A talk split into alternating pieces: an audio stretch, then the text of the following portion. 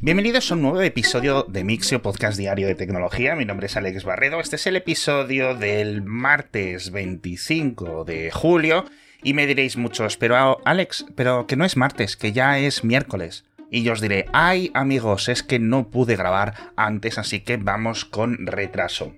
Y en el anterior episodio hablábamos de grandes avances tecnológicos en materia de excavaciones para la geotermia, conseguir extraer agua caliente desde el subsuelo para convertirla en vapor y que mueva unas turbinas y que entonces generen electricidad.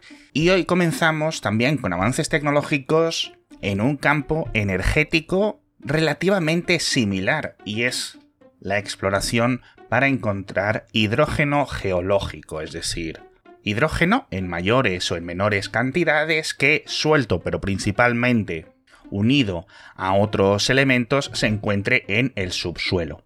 Y una vez que se extraiga, pues se ponen unas células de combustible y lo vas convirtiendo en electricidad sin realmente crear emisiones de carbono. Lo único que creas es vapor de agua.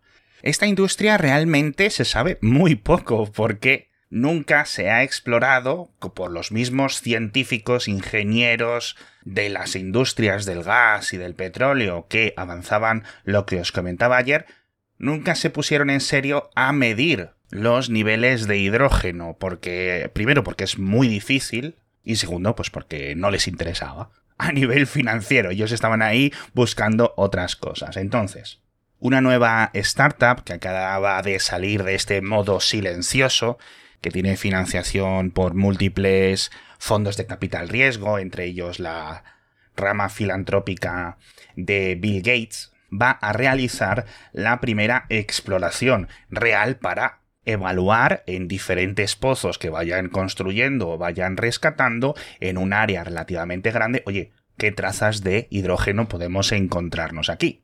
Hay algunas empresas y algunas universidades intentando hacer esto desde aproximadamente la última década, pero esta parece que mm, va a ser la primera que pase a la acción, con lo cual podremos ver los primeros resultados. En España, bueno, en Europa en general tampoco hay mucho, pero hay una en concreto que lleva varios años dando vueltas que si consigue los permisos, que si no, para hacer lo mismo en Aragón pero es complicado. Por cierto, el tema del hidrógeno ya sabéis que tiene como diferentes colores dependiendo de la forma en la que se produzca. Hidrógeno verde se está creado con energía renovable para hacer hidrólisis en agua dulce o en agua salada y extraer de ahí el hidrógeno. Luego está el hidrógeno rosa, el hidrógeno azul, el hidrógeno gris y este se le denomina hidrógeno geológico, pero también hidrógeno dorado, ¿vale? Para que podáis ir completando el arco iris ¿Va a ser esto una revolución? Francamente, no tenemos ni idea. No tenemos ni idea de cuánto hay, ni si hay mucho, ni de si es fácil extraerlo, ni nada. Pero oye, no es renovable. Al final, por mucho que haya, habrá cantidades finitas del mismo.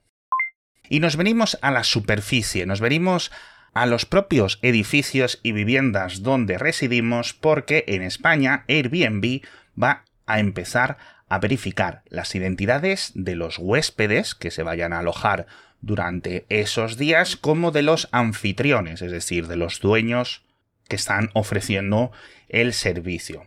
Con lo cual, antes de poder hacer uno de estos alquileres, la plataforma deberá contar con algún tipo de verificación. Yo entiendo que nos pedirán o bien el DNI o el pasaporte, pero no está claro muy bien. Lo que sí que doy por hecho es que van a ser todos los huéspedes, no solo la persona, digamos, pagadora. Es decir, si yo me voy con unos amigos a un Airbnb durante varios días, pues tendremos que proporcionarles verificación de nuestra identidad. ¿Qué ocurre si en algunos casos son menores de edad? No lo sé. ¿Qué ocurre si en algunos casos una de las personas que va no se ha identificado, pero el resto sí se cancela, no se cancela? Va a estar ahí la policía o el dueño, que si pueden alquilarlo, que si no. De nuevo, tampoco lo sabemos cómo va a ser luego esto en el día a día. Otro cambio también muy importante es que Spotify va a subir sus precios por primera vez en 15 años. Os dejo en las notas del episodio lo que van a subir. En la zona euro será todo un euro más caro. A partir de agosto, en otros países será un dólar y en el resto de países pues más o menos la cifra equivalente. 600 pesos extra en Argentina, 130 pesos en México, 4.500 en Chile, etc. Esto siempre ha llamado muchísimo la atención porque desde 2007-2008 Spotify ha mantenido el mismo precio, son muchos, muchos años, mientras que veíamos como sus plataformas dentro del mundo multimedia, como Netflix y demás, iban subiendo los precios casi cada dos años como un reloj. Y lo más curioso es que Spotify, os recuerdo que nunca ha dado beneficios. Es una empresa que si lleva operando y funcionando 15 años, no todos los trimestres, pero sí todos los años financieros, han acabado gastando más dinero del que han ingresado. Entonces, yo no sé si esto les ayudará a equiparar un poco las cuentas y tampoco sé realmente si pasarán otros 15 años hasta que vuelva a subir el precio mensual de Spotify o empiezan otra vez a subirlo cada dos años como algunos de sus rivales. Y por cierto, mira, esta noticia no la había planeado, pero me viene muy bien para contaros el patrocinador de este episodio de Mixio, que ya sabéis que es la gente de Sky Time, porque solo cuesta 5,99 euros al mes, tenéis una cantidad increíble de películas y series exclusivas que no os lo imagináis lo buenas que es, y para que no tengáis que confiar en mí, si entráis en skysouttime.com, ahora mismo os dan 7 días de prueba gratuitas. Y a partir de entonces, ¿qué os gusta? ¿Qué os quedáis? Porque queréis ver más episodios de Yellowstone, de Star Trek Strange New World, que por cierto están siendo increíbles la segunda temporada más episodios de Las Invisibles o lo que queráis en general, porque 7 días ahora mismo, en verano, para hacer una prueba gratuita y explorar todo lo que tienen para ti, pues eh, son muchos días, una semana entera de contenido muy fresquito. Así que ya sabéis que os dejo el enlace en las notas del episodio y si no entráis en skyshadowtime.com. Y seguimos en nuestros móviles. Quiero hablaros de TikTok, que ha añadido una función para escribir texto en vez de grabar un vídeo o subir imágenes o lo que quieras puedes dar rienda suelta a tu prosa o a tus versos, no lo sé, la verdad. La función está copiada, calcada íntegramente de lo que ofrece Instagram, lo cual no me parece mal porque normalmente es Instagram la que copia cosas de TikTok, pero bueno, no sé si esto va a triunfar o no, yo imagino que les habrá costado bastante poco añadirlo, pero puede ser interesante. También en nuestro móvil, WhatsApp poco a poco sigue mejorando con las videollamadas. Hace poco presentaron la opción de silenciarlas para los contactos que no conocemos y ahora están trabajando en videollamadas en formato horizontal, que entiendo yo que esto es porque cada vez la versión de escritorio de WhatsApp se utiliza mucho más, entonces si en tu móvil estás en vertical y en tu escritorio estás en horizontal, es un poco rollo y entonces si estamos todos en la misma forma, pues será todo más coordenado. De momento creo que solo está en la versión de iPhone, pero en Android, en la beta, han aumentado el máximo de participantes de las videollamadas hasta 15. Creo que ahora son 7, con lo cual entiendo que son 7 más el que la inicia son 8 y ahora serán 16 personas simultáneas. Como digo en el boletín, ¿estos son cosas que tendría que haber añadido WhatsApp hace muchísimo tiempo? Sí, pero ¿qué se le va a hacer? Hablando de cosas de hace muchísimo tiempo, Slackware cumple 30 años esta distribución de Linux, que creo que es la más veterana que sigue existiendo, es decir, que sigue activa, y que apareció a mediados de julio de 1993. Por ahí he estado leyendo que necesitabas unos 14 disquetes para instalarlo y que fueron introduciendo varias eh, novedades pioneras en su momento. Lo que pasa que sí es cierto que aunque Slackware cuente con sus acólitos hoy en día, pues es una parte muy, muy, muy minoritaria de todo el conjunto de Linux. Algo que no sabemos si va a triunfar o va a ser algo minoritario o si en 30 años lo recordaremos o no es el Vision Pro de Apple porque la compañía ha empezado a enviar los kits de desarrollo a todos los programadores, empresas, diseñadores, etcétera, que quieran trabajar con un dispositivo real antes de su lanzamiento para que vayan probando las aplicaciones que están haciendo.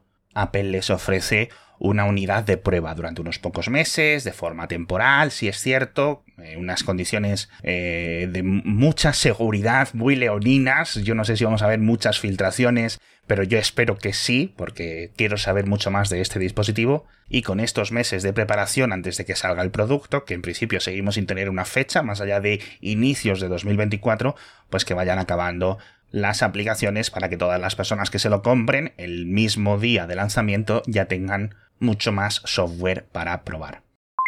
Hablamos también del estándar MLS de mensajería instantánea, que es una iniciativa que lleva eh, un par de años siendo diseñada y puesta en común por las grandes empresas y fundaciones del sector de las comunicaciones como Google, eh, Matrix, la gente de Matrix.org, eh, Webex, o bueno, técnicamente es Cisco, Mozilla, Facebook, etcétera, eh, han creado este protocolo que lo que permite, por simplificarlo mucho, es gestionar de una forma estandarizada las claves de cifrado en los grupos de chats para que cada vez que se diseñan una de estas aplicaciones no tengan que reinventar la rueda. La gente de Google dice que lo va a implementar en código abierto en su aplicación de mensajerías normal. La gente de Mozilla también va a trabajar en intentar estandarizarlo a nivel de navegadores para que todos tengamos una API y de momento en Facebook no han dicho nada de si lo van a implementar